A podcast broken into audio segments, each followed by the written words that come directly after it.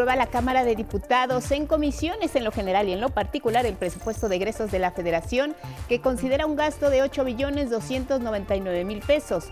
La oposición presenta más de 2 mil reservas y el proyecto se discutirá hoy en el Pleno.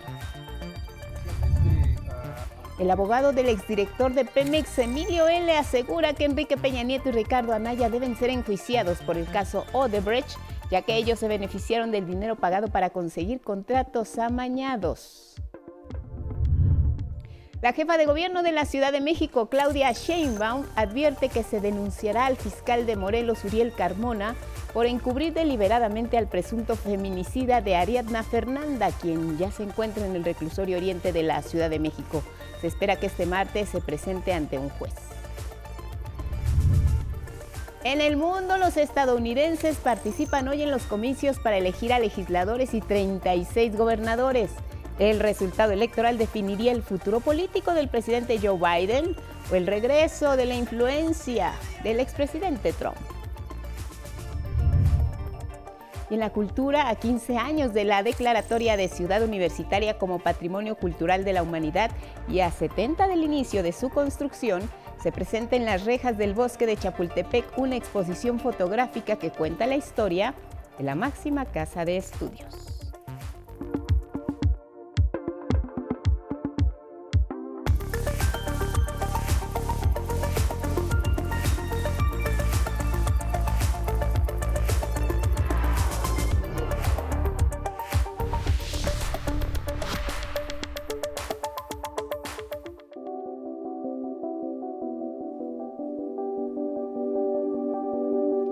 Así se observa en este momento en vivo el eclipse total de luna. Lo que ven, color oscuro, sería en realidad un tono rojizo de nuestro satélite. En algunos sitios se le conoce ya como luna de sangre. Es un fenómeno natural cuando nuestro planeta se interpone entre la luz del Sol y la Luna, proyectando así la sombra de la Tierra sobre la superficie de nuestro satélite. Este eclipse total de luna ya es el segundo de este año. El siguiente lo podremos ver hasta el 2025. En esta ocasión es visible en todo el país. También se observa en el sudeste asiático y parte del sur y norte de América. Y es que de acuerdo con el Instituto Nacional de Astrofísica, Óptica y Electrónica, se aprecia desde las 3 con 10 de la madrugada. Y así lo podremos observar incluso ahora, hasta las 6.49 hora del centro del país.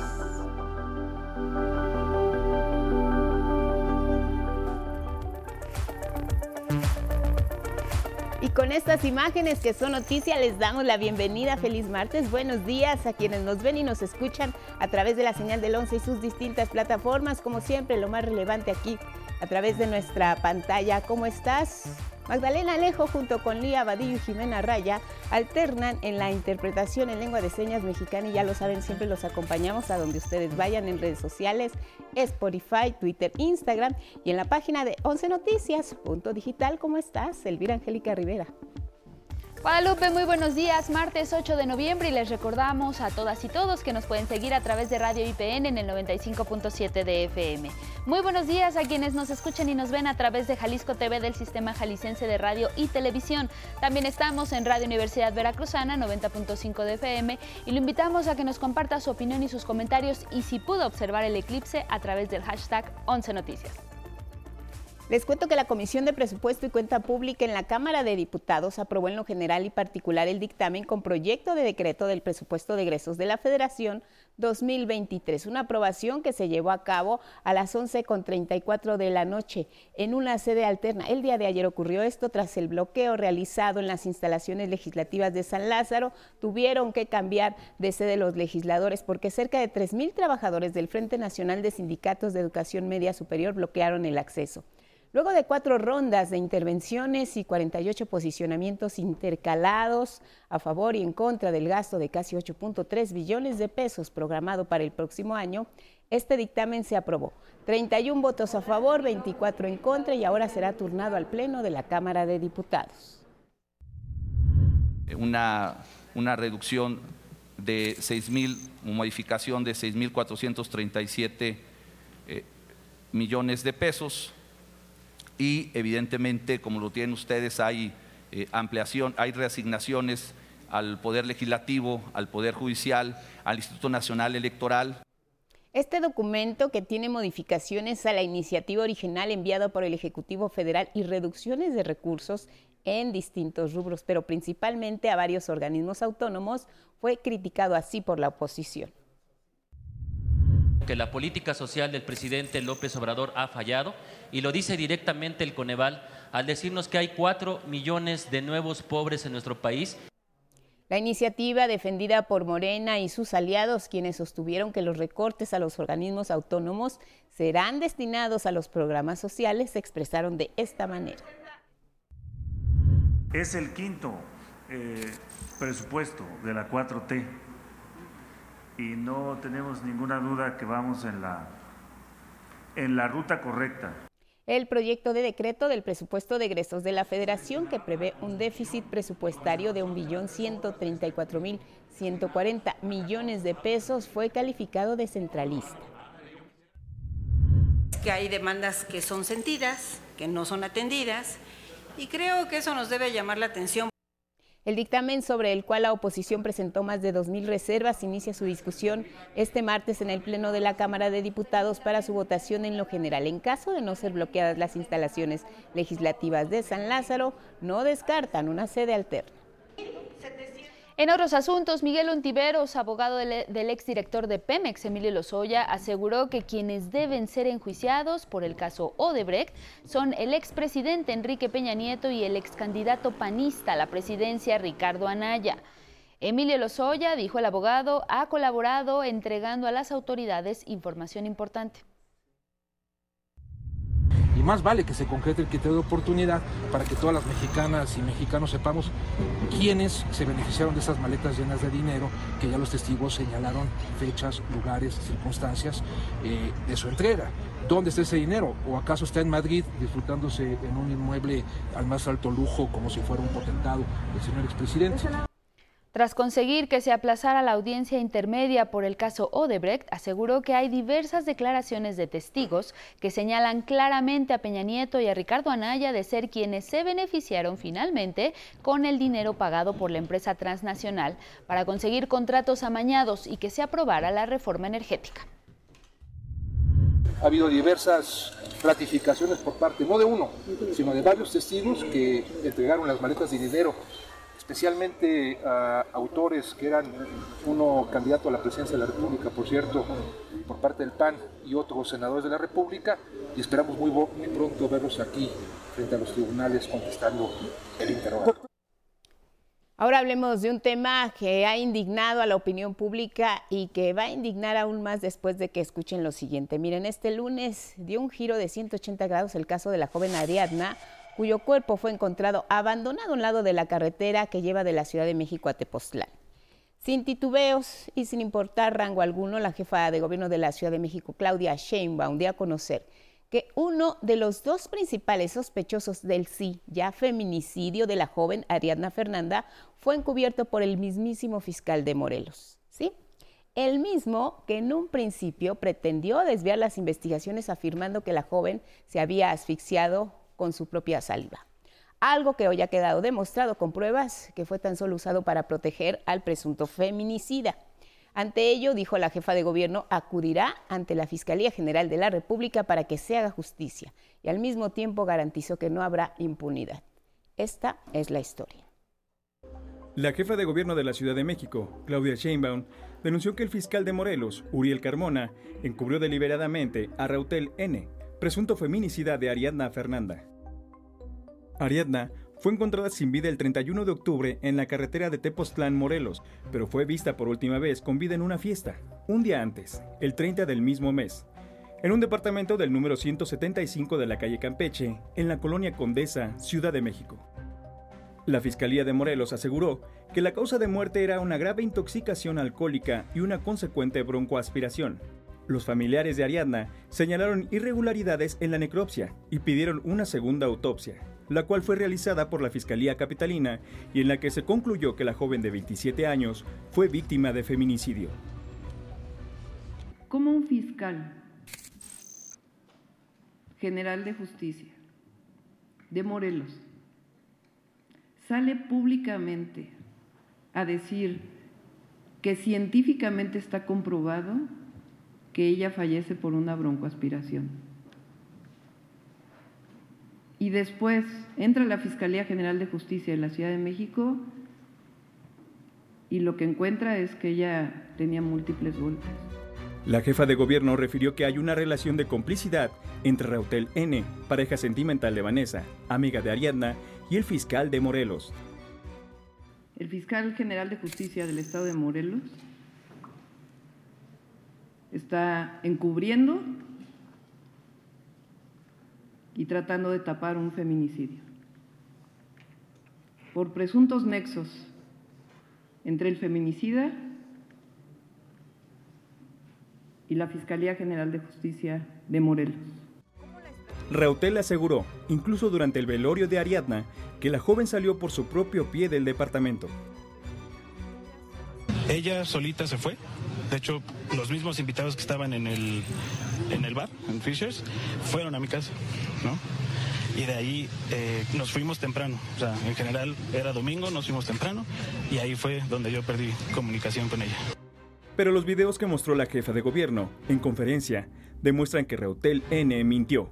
En las imágenes del circuito cerrado se observa a Rautel cargando el cuerpo de Ariadna el 31 de octubre para llevarlo del departamento a un automóvil. Por encubrir al presunto feminicida, se denunciará al fiscal de Morelos, informó Sheinbaum. He pedido, he solicitado a la Fiscalía General de Justicia de la Ciudad de México que dé vista de este caso de encubrimiento del fiscal general de justicia del estado de Morelos a la Fiscalía General de la República. En tanto, Vanessa, novia de Reutel y amiga de Ariadna, también ya fue detenida en Ecatepec, Estado de México. Permanece en prisión preventiva en el penal de Santa Marta, Acatitla. Sheinbaum reiteró que no habrá impunidad. Porque no queremos que haya impunidad para ningún delito, pero en particular para los feminicidios.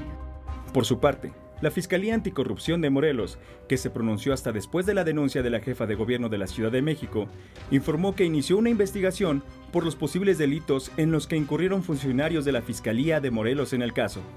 Anoche, Rautel N fue trasladado vía aérea por elementos de la Fiscalía Capitalina a la Ciudad de México. Con información de Cecilia Nava, 11 Noticias. Y en más de este asunto, antes de la medianoche, procedente de Monterrey, Nuevo León, llegó a la Ciudad de México Rautel N., presunto implicado en la muerte de Ariadna Fernández López Díaz, de 27 años de edad. A las 0 horas con 56 minutos de este martes fue ingresado al reclusorio oriente de la capital del país y se espera que en unas horas sea presentado ante un juez de control para escuchar la imputación que la Fiscalía General de Justicia de la Ciudad de México le hará en su contra. Y en este contexto, familiares, amigos y conocidos de Ariadna Fernanda marcharon esta tarde, la tarde de ayer, del Monumento a la Revolución a la Fiscalía Capitalina. Fueron recibidos por personal de la dependencia y notificados de los pormenores de la investigación. Yo creo que ya estamos llegando al fondo, ya, ya, tenemos resultados, tenemos nombres. ¿Qué pedir para Rautel o qué pedir para quien resulte responsable? Yo creo que, este yo creo, yo creo que aquí ya las autoridades son las, las que van a determinar los castigos. Yo no soy el especialista, yo más pido justicia, nada más. El hermano de Ariadna refirió que las autoridades les mostraron las imágenes que presentó la jefa de gobierno Claudia Sheinbaum, en las que se observa a Rautel, presunto feminicida, salir de un departamento de la colonia Condesa cargando el cuerpo de la joven. ¿Ya las vieron ustedes, esas imágenes? Ahorita sí las vimos. Es tu hermana la que sale encargada por observando. ¿Dónde estamos parados? ¿Qué hacer? Eh, siento tristeza, rabia, una jovencita de 27 años, de 45 kilos. ¿Qué le puedes poner? O sea, ¿por qué dicen esto? El hermano de la víctima reiteró que la Fiscalía de Morelos mintió al asegurar que su hermana murió de una congestión alcohólica, por lo que se esperan castigos para los funcionarios públicos que trataron de encubrir el feminicidio. Yo creo que es justicia y que el fiscal Uriel Carmona tenga consecuencias. Sus palabras. Se burló de todas las, de todo México, de todas las mujeres.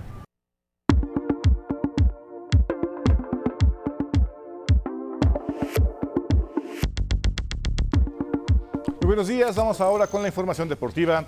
A lo largo de la historia, el deporte ha pasado de ser un divertimento, una forma de entretenimiento militar o un juego, a un espectáculo y negocio. Y uno especialmente redituable es el fútbol, como nos cuenta mi compañero Samuel Estrada.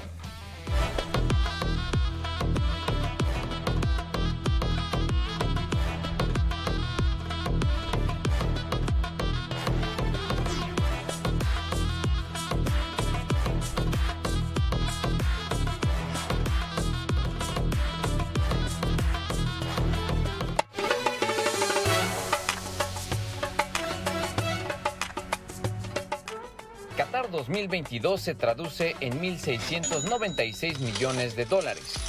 El negocio del fútbol es redondo como el balón. Millones y millones invierte la FIFA para la realización de su máximo evento deportivo de cada cuatro años. De acuerdo a FIFA.com, 440 millones de dólares del total son premios en metálico, otros 322 se llevan en gastos operativos como transporte, seguros, hospitalidad, eventos especiales, comunicación, logística, entre otros, como los 17 millones en servicio de arbitraje. Sin dejar a un lado los 247 millones de dólares que esta federación invierte en televisión, los 207 de administración de personal o los 209 del programa de ayuda a clubes, que otorga a aquellos donde alguno de sus jugadores ha sido convocado por su representativo nacional para encarar el Mundial. Los 49 millones que invierte en informática y los 33 en derecho de marketing también juegan un papel fundamental en el mal llamado juego del hombre. En el caso de las federaciones participantes, reciben de la FIFA un millón de dólares para gastos operativos, 500 mil en enero y 500 mil en julio, previo al Mundial, como lo define el órgano rector del fútbol. Además, 12 millones de dólares que recibe cada confederación, entre ellas la CONCACAF, es decir, 60 millones de dólares repartidos para el fútbol mundial. Otros programas como el Forward 2.0 se encargan de la capacitación constante en cuanto a la tecnología del VAR, en el que la FIFA durante 2022 invirtió 11 millones de dólares. Se prevé, según datos de especialistas, que el país sede Qatar genere 20 millones de dólares de ganancia para la economía del país con la realización del Mundial, tras una inversión cercana a los 220 millones de dólares. El negocio del fútbol es redondo como la de gajos. 11 Noticias, Samuel Estrada. La selección mexicana de béisbol 5 logró su primera victoria y además la Ciudad de México será la sede de la primera Copa Mundial de este novedoso deporte.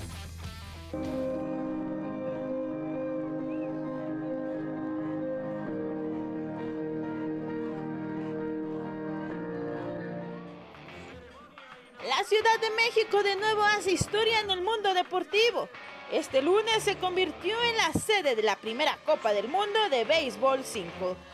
Son 12 selecciones. Cuba, Francia, Japón, Kenia, Corea, China, Lituania, Sudáfrica, China Taipei, Túnez, Venezuela y la anfitriona, la selección mexicana, las que buscarán coronarse. México se llevó ayer su primera victoria, dos match a cero, frente a su similar de Lituania en el partido inaugural.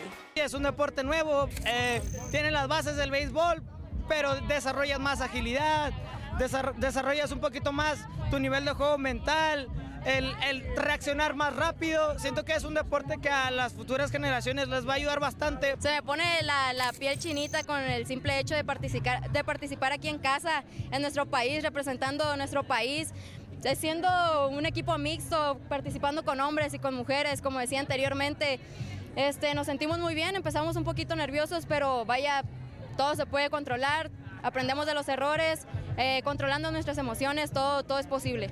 El béisbol 5, disciplina creada en 2017, variante urbana del béisbol y el softball, se caracteriza por tener un equipo mixto de 5 jugadores, de este total, mínimo debe haber dos del mismo sexo en la cancha. Otra de las peculiaridades del béisbol 5 es que el bateo se hace con la palma o el puño. Además, la pelota es de goma, la cual debe tocar la cancha en al menos una ocasión. Se juega a cinco entradas con altas y bajas. De la misma forma que sucede en el béisbol, las anotaciones se concretan cuando un jugador avanza en las bases hasta completar la vuelta al cuadro. La victoria se la lleva el equipo que gana dos de tres juegos. Aquí nada más cambia unas variantes que es eh, si haces un swing es out, si haces un foul es out. Hay un área de home a, a, una distancia que si tú la pelota bota ahí es out. Hay un área de seguridad en primera base después de tocar la almohadilla. Tienes un, una distancia para que no te pases y regreses a, esas, a esa área de seguridad, la cual si te estás afuera te tocan es out. La Copa Mundial de Béisbol 5 se realizará en el Zócalo Capitalino. La gran final será el sábado 12 de noviembre. Con imágenes de Christopher Arismendi, 11 Noticias, Diana Izarate. Ya está aquí la información deportiva, Guadalupe. Bueno, pues creo que todos estamos listos ya para lo que viene, que es Qatar. Hay mucha expectativa. Ya veíamos las imágenes, una gran urbe con todos los servicios para los deportistas, sí restricciones para los participantes, pero bueno, hay que estar muy pendientes de lo que viene para, para el mundo con, con este, este encuentro, ¿no? Así es, Guadalupe, pues una total fiesta deportiva en el fútbol, como siempre se lo da en los mundiales, y ahora con Qatar, con toda la infraestructura, veamos qué sorpresa nos depara. Bueno, ojalá y sea bueno para nuestra selección, lo que esperamos todos. Pausa.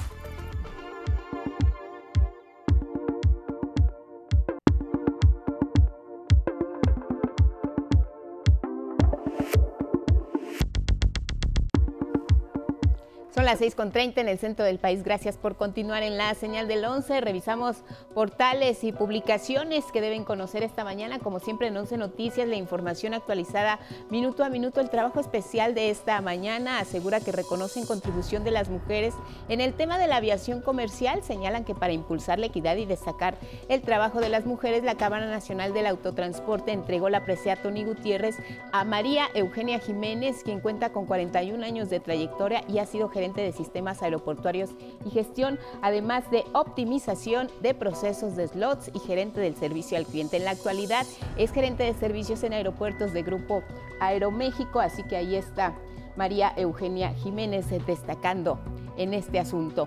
Sin embargo, es otra publicación esta mañana con el tema referido a la electrónica que el Instituto Nacional Electoral paga para medir su imagen y también la del consejero presidente Lorenzo Córdoba. Informa que el INE ha pagado desde 2020 más de 1.400.000 pesos por encuestas, algunas de ellas sobre la imagen precisamente del consejero presidente del Instituto Nacional Electoral. Revisamos ahora lo que trae el diario El Financiero. Destaca en su edición de hoy el récord de empleo formal en el mes de octubre y los números dicen en el IMSS 207.968 personas registradas en ese mes, lo que significa un aumento el más alto en toda la historia del país. Además, al cierre del décimo mes, el número de asegurados se ubicó en 21.617.000 personas, monto que supera en un millón de empleos a los registrados antes de la pandemia. Revisamos otra página web que dice esta mañana Proceso, informa que en mayo la policía española desarticuló una red del cártel de Sinaloa asentada en España, decomisó viviendas, fincas, bodegas, incautó drogas y armas y detuvo a 24 personas. Además señala que uno de los integrantes del cártel de Sinaloa, Jesús Flores Ramo, habría cenado con el expresidente Enrique Peña Nieto, quien actualmente, como sabemos, vive en Madrid y busca obtener la residencia española. Dejamos portales y páginas web. En otras noticias les comentó que el presidente Andrés Manuel López Obrador aseguró que quienes han participado en fraudes electorales y temen perder el control que tenían sobre los aparatos de poder son los mismos que se oponen a la nueva política electoral que busca acabar con la corrupción en el INE. Mi compañera Denise Mendoza nos cuenta. El Ejecutivo Federal expresó que aquellos que defienden al INE son corruptos que en el pasado lideraron fraudes electorales y se oponen a la democracia. Y son racistas, en su mayoría, clasistas y muy hipócritas. O sea, que lo sepan, pues, que se sepa bien y que tampoco son demócratas. Son los que han participado en los fraudes electorales y quisieran seguir teniéndose ellos el control de los organismos electorales para seguir haciendo fraudes. Quieren poder sin demos, sin pueblo. Esa es la diferencia. Eso es todo. son muy corruptos, muy rateros. ¿Cómo no van a ser corruptos? ¿Cómo no van a ser rateros si los que impulsan ese movimiento fueron los que apoyaron todo el saqueo que se llevó a cabo en el país en los últimos 36 años la iniciativa de reforma político-electoral enviada al legislativo por el presidente Andrés Manuel López Obrador se discutirá en la Cámara de Diputados en diciembre. El presidente acusó a la oposición de pretender que los consejeros y magistrados del sistema electoral sean elegidos por la cúpula partidista y no por el pueblo. Señaló que los mismos ganan el doble o triple que el presidente y cuentan con atención médica privada. Puso de ejemplo a Lorenzo Córdoba, consejero presidente del INE. Ya está por irse el presidente del INE y contrató un seguro que ya no le correspondía, porque ya tiene que dejar el cargo, para tres años por cerca de 300 millones de pesos. Sobre la marcha a la que Claudio X González está convocando para el próximo domingo, llamó a militantes de Morena a no caer en provocaciones. Que puedan llegar al Zócalo, sin ningún problema. Y hago un llamado a todos los ciudadanos y en especial a los que simpatizan y participan en el movimiento de transformación para que se queden en sus casas, que no haya ninguna reunión, que nadie vaya a provocar, que se ejerza el derecho de manifestación. 11 Noticias, Denis Mendoza. Ya se empieza a sentir frío en algunos lugares del país, pero para conocer más detalles del estado del tiempo ya está con nosotros Ismael Marcelo.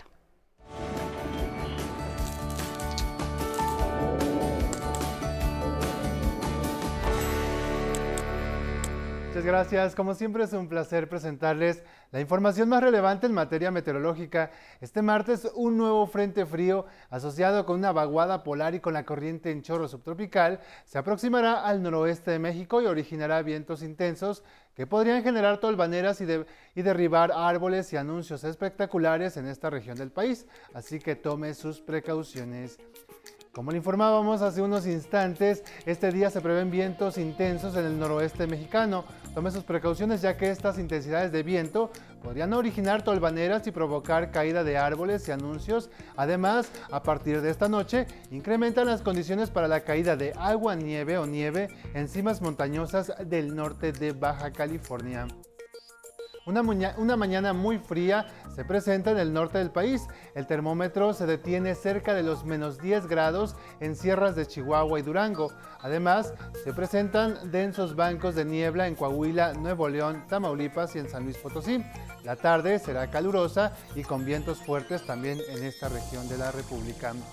De nueva cuenta se pronostican precipitaciones este 8 de noviembre en el sureste del país, mismas que se acompañarán de actividad eléctrica, así que tome muchas precauciones. También atención transportistas, ya que se esperan vientos fuertes en el istmo de Tehuantepec.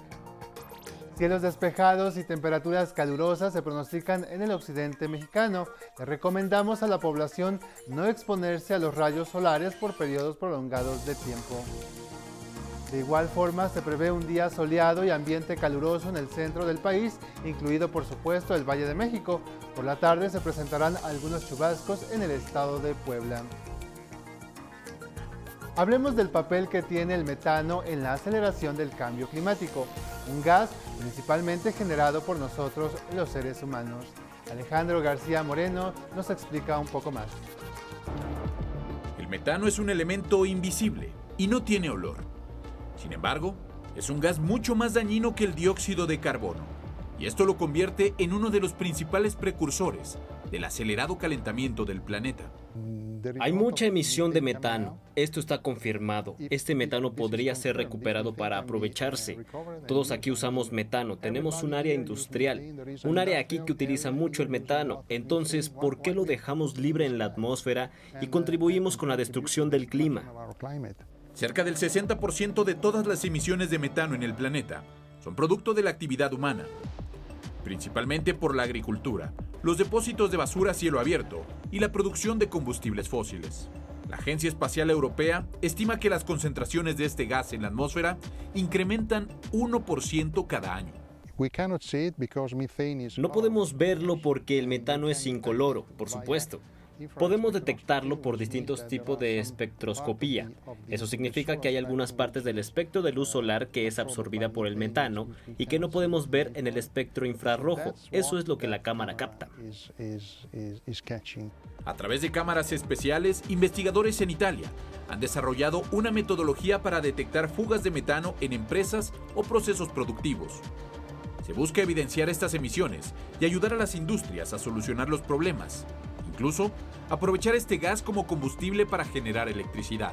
El metano es un gas que atrapa hasta 28 veces más calor que el CO2 y por ello, reducir sus emisiones es fundamental para mitigar el incremento de temperatura global y así evitar los impactos del cambio climático. 11 Noticias. Alejandro García Moreno. Vamos al pronóstico para algunas ciudades de la República Mexicana. Un día nublado con lluvias y vientos fuertes en Tecate, Baja California. Una temperatura mínima esta mañana de 6 y máxima de 15 grados. Amanece con lluvias en Acuña, Coahuila. Por la tarde se prevén vientos fuertes y una mínima de 13 y máxima de 29. En contraste, un día soleado y caluroso se pronostica en Pénjamo, Guanajuato, mínima de 12 y máxima de 30. Cielo nublado por la tarde con lluvias en Coatzacoalcos, Veracruz, mínima de 23 y máxima alcanzando los 30 grados. También se prevé cielo nublado con lluvias y chubascos en Jopelchen, Campeche, una mínima de 21 y máxima de 32 grados Celsius. Les recuerdo que puede consultar el estado del tiempo para su localidad o municipio en el portal del Servicio Meteorológico Nacional de la Conagua, dando clic en la opción pronóstico meteorológico por municipios o también escríbanos a arroba 11 Noticias TV si desea que su ciudad aparezca en esta sección. Esta fue la información meteorológica, mi nombre es Ismael Marcelo y les deseo que tengan un excelente día.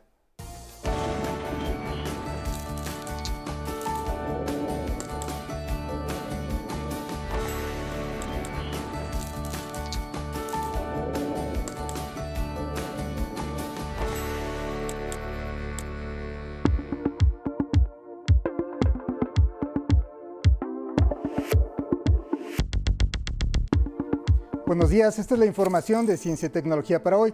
La Conferencia de las Naciones Unidas para el Cambio Climático comenzó sus trabajos en un momento en que las voces de los representantes de los más de 190 países asistentes buscan llegar a un acuerdo que ahora sí tenga implicaciones reales, entre ellas el financiamiento para compensar lo que cada día parece inevitable.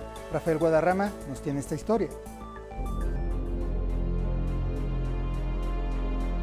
El mundo está por llegar a un punto de no retorno frente al calentamiento global y las acciones continúan siendo limitadas. Vamos rumbo al infierno climático sin quitar el pie del acelerador.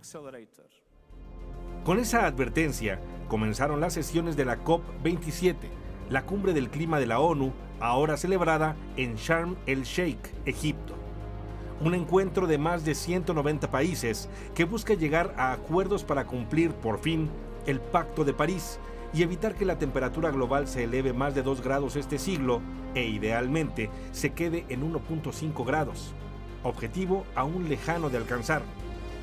En el encuentro inicial, jefes de Estado y líderes llamaron a priorizar apoyos a países vulnerables y a producir más limpio sin pretextos. Es importante que los países en desarrollo, especialmente los africanos, se sientan como parte de las prioridades y en consideración. No sacrificaremos compromisos climáticos por las amenazas energéticas de Rusia. Todos los compromisos asumidos por los países deben continuar. La delegación de México que llegará a Egipto este martes ya anunció que formalizará ante la COP sus nuevas metas de reducción de emisiones al 2030, que serán de 30% y podría bajarlas hasta 40% con financiamiento internacional.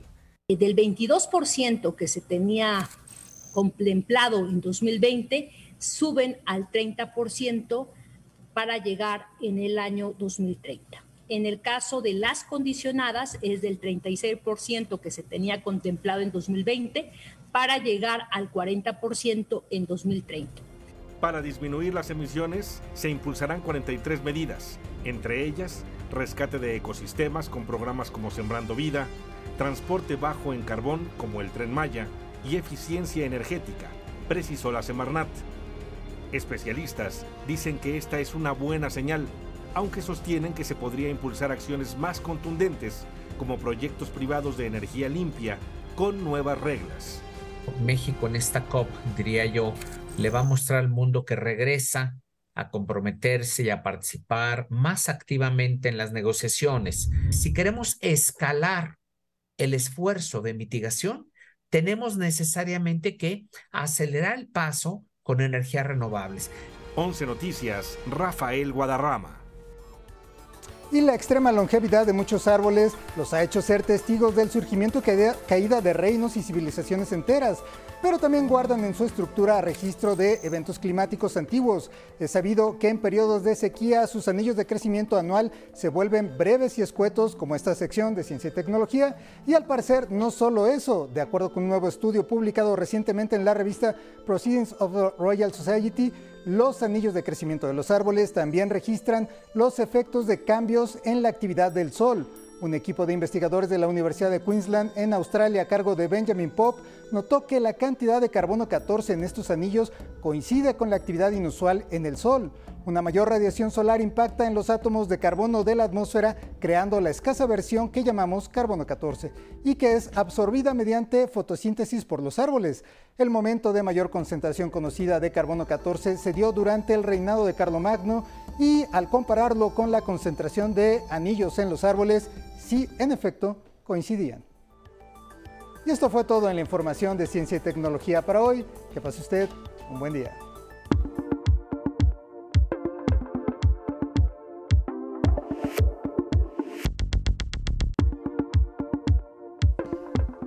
Muy buenos días, vamos a la información cultural. En un deleite para la vista, la Universidad Nacional Autónoma de México presenta la exposición fotográfica UNAM 70 años de historia que muestra por medio de 96 imágenes la evolución arquitectónica y espacial que ha tenido esta casa de estudios. Más detalles con Mauricio Romo. Desde su inauguración, el 20 de noviembre de 1952, la ciudad universitaria de la UNAM fue un referente de arquitectura vanguardista, al combinar espacios para la ciencia, esparcimiento y arte. Era espectacular el, diseño, el tamaño, los murales, todo eso. Quizás en ciertas cosas ahora se ve se ve como una, algo de, más histórico que algo contemporáneo, pero, o sea, proyectando en esa época, pues es absolutamente espectacular. A 15 años de la declaratoria de CEU como Patrimonio Cultural de la Humanidad y a 70 de su creación, esta muestra fotográfica contrasta su evolución arquitectónica y espacial Nuestro objetivo fue rendir un merecido homenaje a todos los arquitectos, ingenieros, trabajadores, artistas plásticos y alumnos que participaron en el magno proyecto de construcción del campus central de la ciudad universitaria. Se exhibe en las rejas de Chapultepec. Qué bueno que la pongan aquí donde la van a ver. Puta, dos millones de personas pero fácil. Es muy interesante, siento que sí brinda mucha cultura el conocer un poco de cómo fue el desarrollo arquitectónico. Aunque no hayan estudiado ahí, pues la UNAM es un referente del país importantísimo. 96 fotografías de Ciudad Universitaria, UNAM, 70 años de historia hasta el 11 de diciembre. Con imágenes de Arturo García, 11 Noticias, Mauricio Romo. Esta noche la poeta Pura López Colomé recibirá un homenaje por parte de la Coordinación Nacional de Literatura de Bellas Artes, a casi medio siglo de trayectoria como poeta, ensayista y traductora. Premio Javier Villaurrute a 2007 por su poemario Santo y Seña, el Premio Bellas Artes de Trayectoria Literaria Inés Arredondo. En esta actividad participarán Melisa Arzate y Citlali Rodríguez Mendoza. La cita es hoy a las 19 horas en la sala Manuel M. Ponce del Palacio de Bellas Artes. Una felicitación a Pura López Colomé. Bueno, Francisco Toledo está presente en el Museo Nacional de la Estampa, ya que este alberga una exposición que muestra parte del legado del artista. Veamos. El Museo Nacional de la Estampa expone 185 grabados del artista oaxaqueño Francisco Toledo. Un recorrido cronológico que pretende eh, pues que veamos en, global la trayectoria específicamente en el grabado de, de este importante artista mexicano. Cada quien su Toledo muestra obras creadas entre 1960 y 2018, ordenadas en tres núcleos, cada uno correspondiente a 20 años de trayectoria del artista. Primero se va a hablar de la formación de Toledo en París sobre todo y en Europa y, su, y a su regreso a México su relación con Oaxaca y Juchitán y en los 80, 90 eh, pues el, Toledo creador de instituciones como el Yago, el Centro Fotográfico Manuel Álvarez Bravo. Francisco Toledo aprendió grabado a los 15 años en la Escuela de Bellas Artes de Oaxaca con Arturo García Bustos. Su afinidad por la naturaleza lo llevó a generar universos zoológicos y un jardín etnobotánico como dice la exposición, cada quien con su Toledo te reta a observarlo de diferentes facetas desde su autorretrato. Hay mucha información, está muy completo, el recorrido cronológico, como mencionaba, eh, nos da una amplia visión de su, de su producción, pero también de su trayectoria. Hasta febrero, cada quien su Toledo en el Museo Nacional de la Estampa.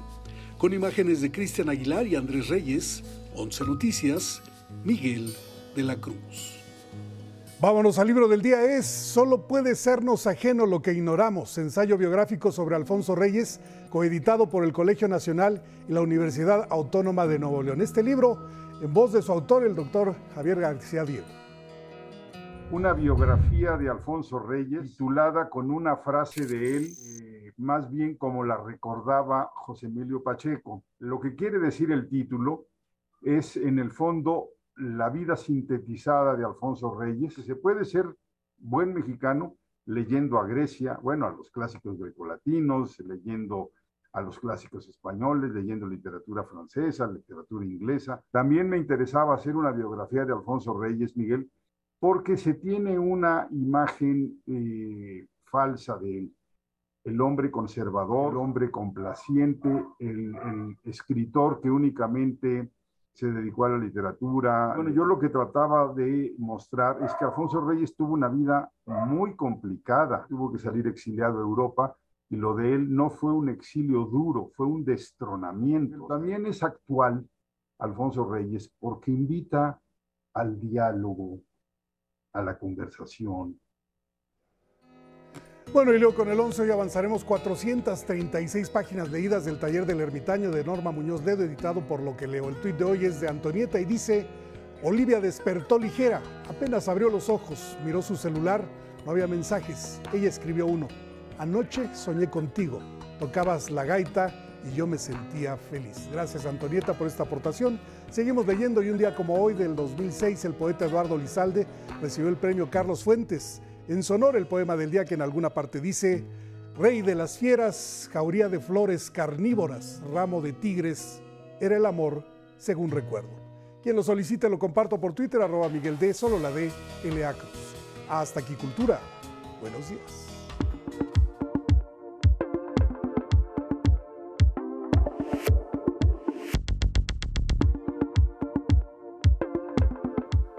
Y es martes y nos da mucho gusto recibir en el estudio a Federico Lamón, analista de asuntos internacionales, supermartes en los Estados Unidos, que le depara el futuro al presidente Biden a partir de los resultados. Federico, buenos días. Gracias, eh, colega Lupita. Será la integración del 120 Congreso en la Cámara de Representantes de Estados Unidos. Y como decía Miguel, alguien que le dirigió un poema Antonieta, eh, aplica para Nancy Pelosi al momento de conocer, es un tema que tiene que ver con este resultado que ya conocen 42 millones de estadounidenses que votaron previamente, pero anoche soñé contigo, fue lo que dijo Nancy Pelosi a Paul Pelosi una semana previa a este proceso, Lupita, que conmocionó a los estadounidenses. En San Francisco, California, reside Paul, quien afortunadamente se recupera del atentado de un psicópata, pero también politizado, que ingresó a casa de Nancy Pelosi. Nancy Pelosi no tuvo que viajar a Kiev ni a Taipei, no, de Washington fue hasta San Francisco para ver qué ocurrió con su esposo y Nancy Pelosi dejó entrever, independientemente de, lo que ocurra hoy en el resultado en la Cámara de Representantes, para allá vamos en un momento, que ella posiblemente se retire. Su esposo tiene 82, ella 81, y es el momento del retiro, dejó entrever ella. No así Donald Trump, quien en Ohio, un estado importantísimo, Lupita, para la definición de esta Cámara de Representantes, 435 hay, el Partido Republicano, el gran viejo partido, el Grand Old Party, en el mejor escenario ganará 255 curules, en un escenario mesurado 218. Entonces los republicanos tomarán el control de la Cámara de Representantes y la atención, Lupita, se concentra en el Senado, 35 escaños y particularmente el estado de Nevada. Adelante, Lupita. Vamos a conocer hoy los resultados, Federico, de estas elecciones o habrá casos en los que pasen algunos días o incluso tengamos que ir a una segunda vuelta. En diciembre es la fecha crítica, lo que ellos dicen, el deadline, y esto es grave para la democracia estadounidense porque va a permitir, ahí, esta es la Cámara de Representantes, donde la política de seguridad, la política contra el crimen, la política de migración, por eso Biden tiene en la mira lo que va a ocurrir en el Capitolio, en el 119 Capitolio. Y ahí, Lupita, quienes integren los principales comités van a eh, establecer un equilibrio con el Ejecutivo, un Ejecutivo que se verá débil si pierde el Senado. Y el tema, Lupita, es importantísimo citarlo, Nevada, porque en Nevada hay una senadora de ascendencia mexicana. Sus padres son de Chihuahua. Catherine Cortés Masto quien fue la procuradora del estado de Nevada, pero puede perder. Por ello, eh, Barack Obama y Kamala Harris asistieron a Nevada en estos últimos días para tratar de levantar la campaña contra un republicano que como ella fue procurador del estado de Nevada y hasta la noche del jueves tenía cuatro puntos de ventaja sobre Catherine Cortés Masto. Si los republicanos ganan el estado de Nevada, ganan Ohio, ganan Pensilvania y como se prevé Nuevo México, posiblemente se puedan alzar con el control de las dos cámaras en el 119 Capitolio. ¿Cómo coloca esto a Joe Biden y cómo coloca a Donald Trump con sus intenciones políticas de, regresar a la presidencia? 15 de noviembre, respondiendo a la segunda pregunta, 15 de noviembre, Donald Trump convocará de manera anticipada y contra el Consejo de sus dos principales asesores para el 2024 a esperar hasta el mes de enero, pero Trump está ansioso y dice, están dadas las condiciones para que el 15 de noviembre próximo anuncie que voy por mi tercera elección en búsqueda de la oficina oval de la Casa Blanca. Esa es una y la atención nacional se encuentra ahí con un Trump que está confrontado con DeSantis, el gobernador de Florida, porque viste lo que dijo en su mensaje de Florida, Lupita. Ahora, estamos ante un proceso electoral eh, que nadie olvida lo que ocurrió con la toma del Capitolio. ¿Cuál es la importancia que tiene que se realicen estas elecciones bajo estas condiciones con este antecedente, Federico? La respuesta está en los hechos registrados en la Bahía de San Francisco en el atentado contra el esposo de Nancy Pelosi, una sociedad polarizada que espera resultados contundentes 42, 76 horas después. Si esto no sucede, Lupita, entonces uno de los siete temas que se llevaron en esta campaña es ¿y la democracia dónde quedó? Muy bien, pues estaremos atentos a lo que ocurra. Federico, muchas gracias. Gracias por el análisis. Gracias, Lupita, por la oportunidad y un saludo con mucho respeto a nuestra audiencia. Muchas gracias, pues estaremos muy pendientes a lo largo del día de este proceso electoral allá en los Estados Unidos. Elecciones intermedias, lo que está en juego, el futuro del presidente Biden y quizá el regreso de Donald Trump. Volvemos tras la pausa.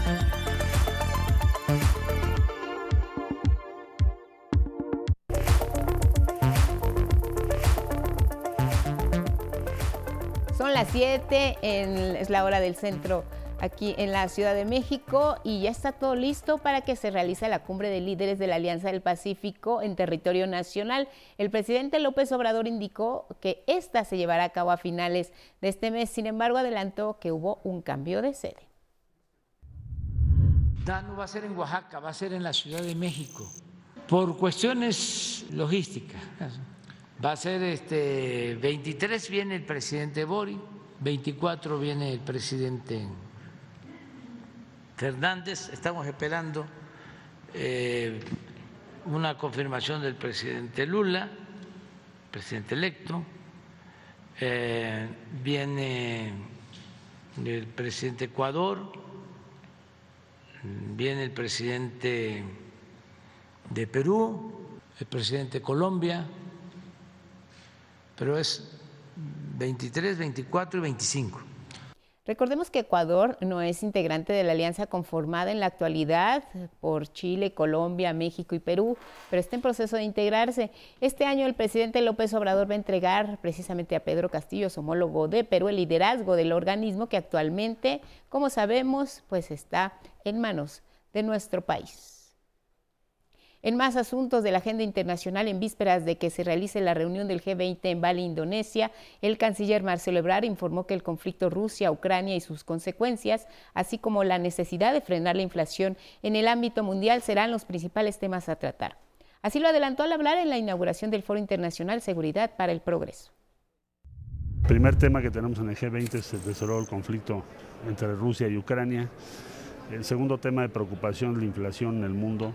Todo el mundo está subiendo las tasas de interés, todas las eh, instituciones financieras están subiendo tasas de interés. Eso puede crear una desaceleración económica.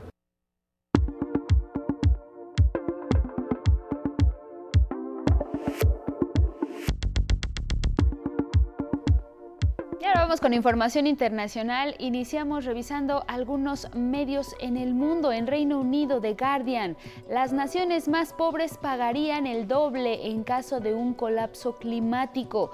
Explica este periódico que si falla la contención de la crisis climática, se crearían mil millones de refugiados para 2050. Es lo que están advirtiendo en la COP27, esta reunión que se realiza de la ONU para el clima. En otra información, habla sobre las amenazas a subalternos por parte del ex secretario de Defensa británico Gavin Williamson. Te cortaré la garganta. De esta manera, el servidor público habría amenazado a, otras, a otros trabajadores. Precisamente la foto principal de este diario se puede observar a Gavin Williamson, que está acusado de acoso laboral por sus colaboradores. Nos vamos a Estados Unidos con The USA Today, que su primera plana la titula de esta forma, ¿qué esperar si los republicanos retoman el Congreso? Los republicanos prometen controlar las investigaciones de la administración Biden y agrega que el resultado de estas elecciones intermedias determinará quién controla el Congreso y por lo tanto parte de la agenda del presidente Joe Biden. La fotografía principal de este diario se observa a votantes que aguardan en un centro de votación este lunes como parte del sistema de votaciones adelantadas. Nos vamos hasta Argentina con el periódico El Clarín que asegura que el Banco Central no deja de perder reservas, 150 millones en un solo día. Asegura que ha vendido 390 millones de dólares en noviembre para evitar la disparidad cambiaria. En otra información informa sobre el sorpresivo paro de trenes que deja a miles sin transporte. Se trata de la medida tomada por la Unión de Trabajadores del Transporte que reclama un bono de 50 mil pesos para los jubilados. La fotografía principal de este diario se puede observar a la banda británica Coldplay en uno de sus conciertos allá en el Estadio Monumental de River Plate junto a dos ex integrantes de Soda Stereo.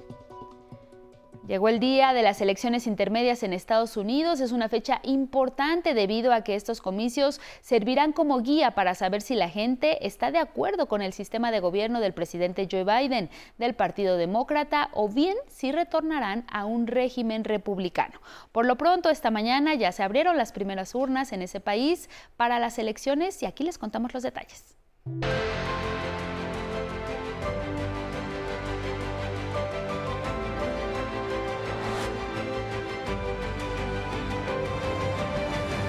Este martes, los ciudadanos estadounidenses acudirán a las urnas para elegir a la mayoría de los legisladores del Congreso y 36 gobernadores. Si los demócratas ganan, el presidente Joe Biden tendría el apoyo para impulsar sus leyes y programas. Un triunfo de los republicanos mostraría el regreso de la influencia del expresidente Donald Trump en la toma de decisiones del Capitolio. Insisto, esto, solamente va a ser eh, algo, un termómetro de lo que va a venir eh, en las elecciones presidenciales. Y bueno, también como todas las elecciones, va a ser un refrendo, un respaldo de cómo están viendo los estadounidenses a las acciones del presidente en. En la Cámara de Representantes se elegirán a los 435 miembros. Actualmente está conformada por 220 demócratas y 212 republicanos. Las expectativas son que los demócratas se quedarían con 207 curules y los republicanos con 215. El resto de los asientos está en suspenso. En el Senado se renovarán 35 de 100 senadores. Los demócratas tienen 48 escaños, más dos independientes que apoyan sus propuestas y el voto de calidad de la vicepresidenta Kamala Harris. Las tendencias le dan 49 lugares a los republicanos y 47 a los demócratas. También se elegirán 36 de 50 gobernadores. Se anticipa que el partido de Biden se quedaría con 20 y el mapa se pintaría de rojo con mayoría republicana. Además, 129 propuestas serán sometidas a consulta en 36 estados. Se consultará a los votantes sobre acceso al aborto, el uso lúdico de la marihuana, control de armas y becas a estudiantes, sean o no migrantes regularizados, entre otras. En Estados Unidos no existe una entidad electoral que organice los comicios a nivel nacional. Cada gobierno estatal se encarga de hacerlo. Tampoco hay un padrón electoral. En Illinois y otros estados, un ciudadano puede registrarse para votar el mismo día de la elección. Los temas que más influirán en el voto son la inflación y la economía, el acceso al aborto, la migración y la regulación de armas. En vísperas de estos importantes comicios, el Departamento de Justicia envió observadores electorales a 24 estados. El FBI y el Departamento de Seguridad Nacional advirtieron sobre grupos extremistas que anticipan posible fraude electoral. Podrían provocar actos violentos. El presidente Biden dejó claro que la violencia no tiene cabida en estos comicios. La democracia está literalmente en la boleta electoral. Este es un momento decisivo para la nación y todos debemos hablar con una sola voz independientemente de nuestro partido. No hay lugar para la violencia política. En semanas recientes, grupos de extremistas pasaron de las palabras a los hechos. En Arizona, sujetos armados rondaron los buzones donde se depositan boletas de voto adelantado, lo que fue considerado un acto de intimidación. Hemos tenido un incremento en la presencia del público vigilando esos buzones y durante el fin de semana hubo individuos armados que estaban fuera de uno de los buzones. Estos grupos de ultraderecha han diseminado información falsa y acosado a funcionarios electorales. Votantes han escuchado información errónea de personas que no entienden cómo funciona realmente el proceso. Y nuestro personal está dedicado más tiempo a ayudarlos en cómo se realiza y cómo se aseguran las boletas. En tanto, el empresario ruso Yevgeny Prigozhin, vinculado con el presidente Vladimir Putin, admitió que ha interferido en elecciones estadounidenses pasadas y lo hará este martes. Sus comentarios no nos dicen nada nuevo ni nos sorprenden. Es bien sabido y está documentado que entidades asociadas con él han pretendido influir en elecciones en el mundo, incluyendo en Estados Unidos. El FBI ofrece una recompensa de 10 millones de dólares por su captura. Es acusado de conspiración para defraudar. En el cierre de campañas de este lunes, el presidente Joe Biden estuvo en Maryland para seguir respaldando a los demócratas, mientras que Donald Trump viajó a Ohio en apoyo a los republicanos. Con información de Federico Campbell y Norma Vargas Aldívar, 11 Noticias.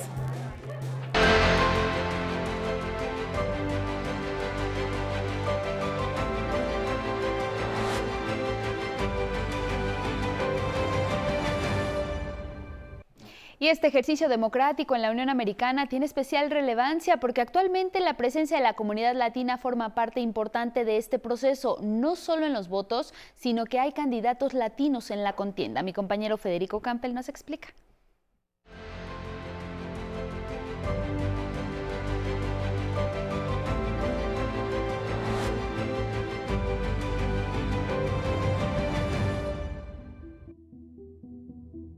En las elecciones intermedias de Estados Unidos, la población latina compite para ocupar lugares en el Congreso y cargos públicos estatales. Quieren ser parte de la solución de los retos que enfrenta ese país. En total son 223 candidatos latinos, 100 del Partido Republicano y 123 del Demócrata, de acuerdo con la Asociación Nacional de Funcionarios Latinos Electos y Designados. Para ocupar un cargo en la Cámara de Representantes, participan 85 aspirantes y 6 para el Senado. Una de ellas es la senadora demócrata por Nevada Catherine Cortés Masto, cuyos abuelos nacieron en Chihuahua y busca su reelección. Recuerdo estar sentada en la mesa con mi abuela mexicana y verla luchando y tratando de ver cómo pagar sus cuentas, la renta y la electricidad. El senador de California, Alex Padilla, hijo de migrantes mexicanos, busca conservar el escaño que ocupa desde que reemplazó a la senadora Kamala Harris a partir de enero de 2021 pero cómo lograr la reforma migratoria ah, necesaria, cómo mejor proteger ah, el medio ambiente. En decano del Grupo Progresista Demócrata en la Cámara de Representantes, Raúl Grijalva, de padre mexicano, busca reelegirse en Yuma, Arizona, se opone al muro fronterizo e impulsa una agenda de energías limpias. ¿Cuáles son nuestras prioridades? La revisión ambiental de la contaminación y el impacto en nuestras comunidades por las minas. Jesús Chuy García, nacido en Durango y representante federal por Chicago, ha centrado su campaña por su reelección en impulsar una reforma migratoria. Tenemos otras ah, propuestas que hemos discutido que permitirían eh, la legalización de millones de personas del lado de los republicanos está Mayra Flores, nacida en Tamaulipas. Es congresista por el sur de Texas. Enarboló el lema Dios, familia y patria en su campaña. Fue demócrata hasta 2020 y luego se unió a las filas republicanas. Es partidaria del expresidente Donald Trump, del uso no regulado de armas y del muro. Rechaza el acceso al aborto está casada con un agente de la patrulla fronteriza y ha exigido a la administración Biden cerrar las fronteras al tráfico de drogas y de personas. Las políticas de la administración Biden alientan a las personas a venir ilegalmente a Estados Unidos. Estamos hablando de millones de personas que están entrando y están pagando miles de dólares a organizaciones criminales que se han apoderado de la frontera. Otras dos México estadounidenses son Casi García Laredo, quien busca llegar a la Asamblea Estatal de Texas, y Mónica de la Cruz en McAllen, a la Cámara de Representantes. Por eso es tan importante que haya personas que vivan en la frontera, que entiendan la frontera, que representen la frontera. De origen venezolano, la republicana Carmen María Montel quiere llevar la voz de los ciudadanos de Houston a la Cámara de Representantes. Yo siempre lo he dicho, que nosotros los latinos somos conservadores, somos de valores conservadores y a mí siempre me llamó la atención que los latinos votaran por el Partido Demócrata, debido a, la manera como se han alejado los demócratas de los valores principales de los latinos, que es fe, familia, amor al trabajo y además y libertad. El estado con más candidatos latinos es California, con 22. Le siguen Florida con 10 y Arizona con 5. 11 Noticias, Federico Campbell Peña.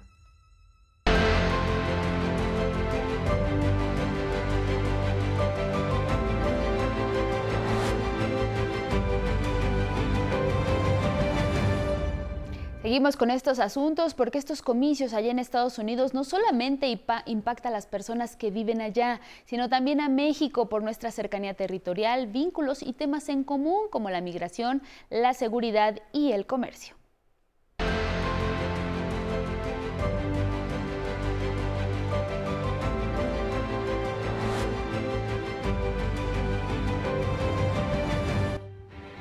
Los resultados de las elecciones intermedias en Estados Unidos para elegir un nuevo Congreso tendrán efectos en México. Migración, seguridad, comercio y desarrollo de infraestructura fronteriza son temas bilaterales a los que el poder legislativo no es ajeno. El tema migratorio es un tema espinoso, es un tema que se presta mucho a politización en los procesos electorales. Eh, por supuesto, es uno de los grandes temas de la agenda bilateral México-Estados Unidos. Los demócratas necesitan 60 votos en el Senado para aprobar una eventual reforma migratoria que otorgue la ciudadanía a los indocumentados que ya trabajan y estudian en ese país. Por el contrario, 60 votos de los republicanos echarían abajo cualquier propuesta para regularizar a 11 millones de personas indocumentadas. Si, por ejemplo, este es un tema importante, los republicanos dominaran eh, las cámaras, entonces ahí se podría endurecer mucho el tema migratorio hacia México y esta reforma planteada por Biden podría quedarse en una suerte de limbo. Una eventual mayoría republicana en ambas cámaras podría impulsar leyes para desplegar más agentes de la patrulla fronteriza, soldados de la Guardia Nacional y construir más vallas del muro fronterizo, buscando detener el flujo de drogas inmigrantes desde México. La gente cruza esa frontera como si viviera aquí. Somos un país de inmigrantes, pero también somos un país de leyes. ¿Se han olvidado de eso? Los legisladores demócratas insistirían en la plena aplicación de la reforma laboral en cumplimiento con el Tratado Trilateral de Libre Comercio para evitar abusos contra trabajadores mexicanos. Los demócratas están muy vinculados a sindicatos en la Unión Americana y ellos han presionado fuertemente para que se aplique la reforma laboral en México.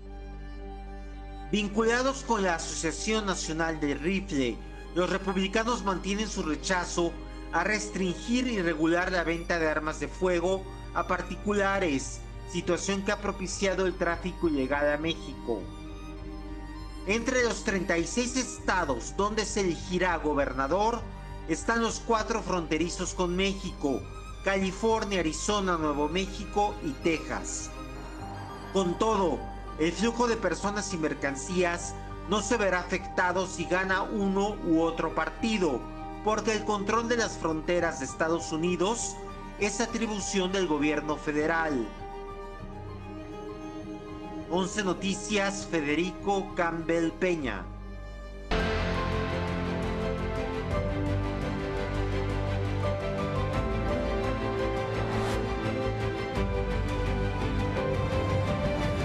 Regresamos al estudio de 11 Noticias para agradecerles nos hayan acompañado a través de la señal del 11, Radio Instituto Politécnico Nacional y de nuestras redes sociales. Que tenga un excelente martes.